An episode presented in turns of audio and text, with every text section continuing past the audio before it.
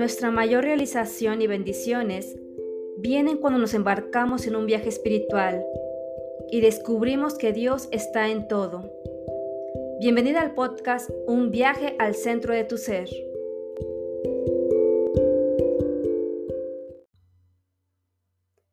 Bienvenida al segundo episodio del podcast Un viaje al centro de tu ser. Soy Esmeralda Fernández y estoy feliz de compartir contigo el tema ¿Por qué mi alma escogió a mis padres? Nuestros padres son el canal a través de los cuales llegamos a este plano físico. Vinimos a este mundo específicamente para aprender lecciones espirituales, algunas de ellas a través de nuestros padres. En este sentido, son el complemento perfecto para nosotras. Cuando tocamos sus puntos débiles y ellos tocan los nuestros, Ambos estamos participando en un proceso que está perfectamente diseñado para el crecimiento espiritual en ambas partes.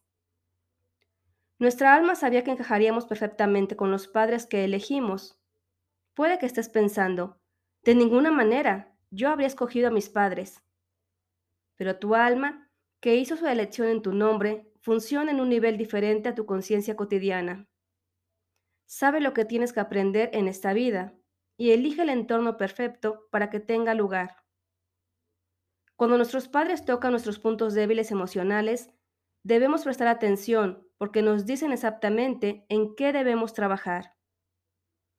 Cuando somos niñas, estamos más cerca de nuestra fuente original en la luz, por lo que vemos a nuestros padres de forma más amorosa. Sin embargo, a medida que crecemos, nos volvemos más críticas.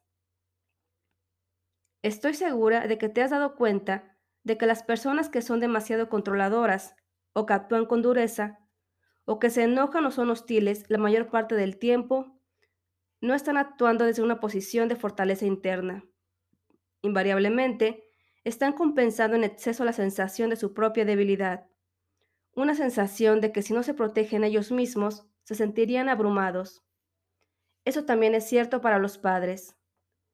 Son sus propias debilidades como personas las que los llevan a volverse controladores, frustrados, enojados y desconectados. En realidad no está relacionado con nosotras en absoluto. Su lucha con nosotras es parte de su lucha para encontrar la fortaleza para lidiar con las dificultades a las que se enfrentan. Ser padres no es fácil y tiende a traer las cargas no resueltas a la superficie, como seguro sabrás si ya eres padre o madre. Así pues, ¿cuál es la solución? Necesitamos crear un espacio entre nosotros mismos y nuestros padres, con el fin de verlos como personas en su propio derecho, más allá del papel que representan en nuestras vidas. Pensamos que su vida empezó cuando nosotros nacimos, pero no es así. Ellos tienen su historia, ellos tienen sus heridas. Una de las formas en las que nuestros padres nos crean problemas es viviendo indirectamente a través de nosotros, sus hijos. Por supuesto, esto es terriblemente injusto. Podemos trazar cualquier curso para nosotros mismos, pero nuestro trabajo como padres es animar a nuestros hijos a ser ellos mismos, a vivir sus vidas, no la nuestra. Cuando perdemos esto de vista, ponemos una enorme presión sobre nuestros hijos, perjudicándolos. Es fácil ver cómo los hijos de familias abusivas pueden perder la fe en las personas y llegar a ver el mundo como un lugar impredecible y peligroso. Con la conciencia espiritual correcta, puedes tomar cualquier cosa que te dieran tus padres a lo largo de tu infancia y encontrar lo bueno. No se te entrega nada que no puedas manejar. Te invito a que reflexiones sobre las siguientes preguntas. ¿Por qué forma parte esto de mi vida? ¿Para qué me está sucediendo a mí? ¿Por qué mi alma escogió esta familia y crecer en este entorno? ¿Qué bien espiritual puede encontrar en esta experiencia?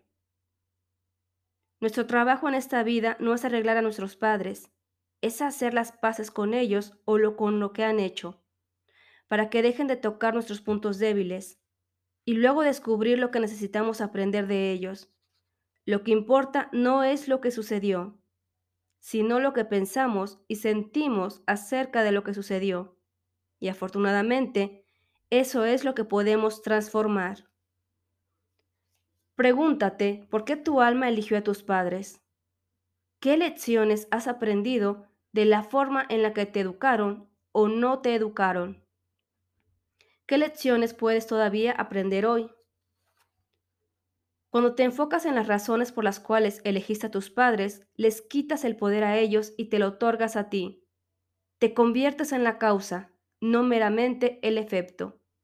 La vida es mucho más rica cuando la vivimos como agentes activos en lugar de víctimas. ¿Qué pasos a seguir para sanar las relaciones con tus padres? Paso 1. Reconocer que no existen fórmulas mágicas. Por muy buenas que sean las técnicas actuales de terapia, si les otorgo el poder sanador, estoy dejando de asumir mi responsabilidad interna, que es la que realmente me lleva a hacerme consciente. Paso 2. Comprender que hicieron lo mejor que sabían hacer. Cada uno de nuestros padres está sometido a sus propios padres, con sus dinámicas de vinculación particulares, con las costumbres de su época. Aprendieron con nosotros por ensayo y error con las herramientas que tenían. Paso 3. Aceptarlos tal como son. Cuando yo como hija quiero cambiar a mis padres, estoy asumiendo el papel de madre, y me lleno de soberbia con ello, rompiendo una ley de vida y por ello efectivamente fracaso.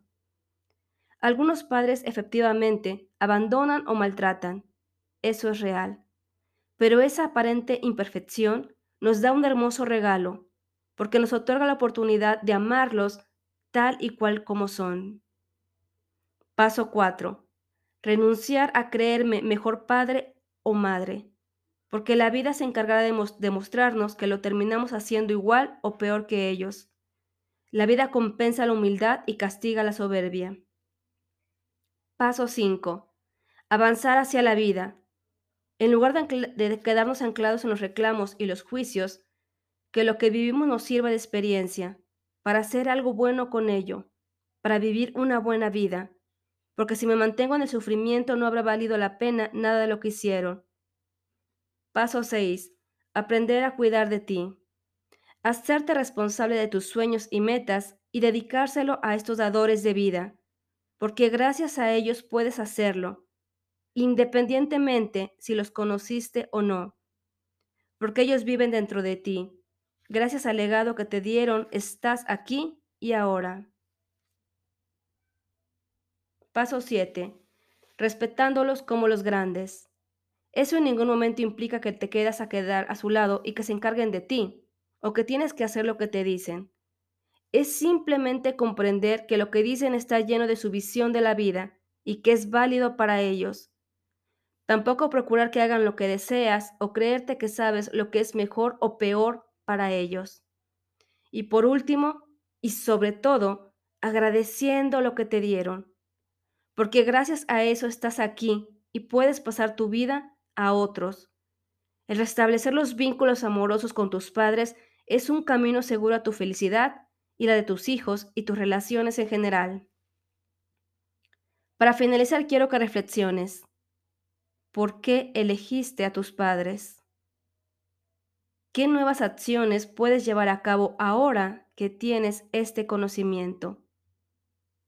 Sean cuales sean esas acciones, verás cómo las cosas empezarán a cambiar en tu vida para reflejarte los cambios que estás trayendo a tu experiencia. Nos vemos el próximo miércoles con el tema Dios no crea los milagros. Soy Esmeralda Fernández. Enciende tu chispa divina. Vive en plenitud.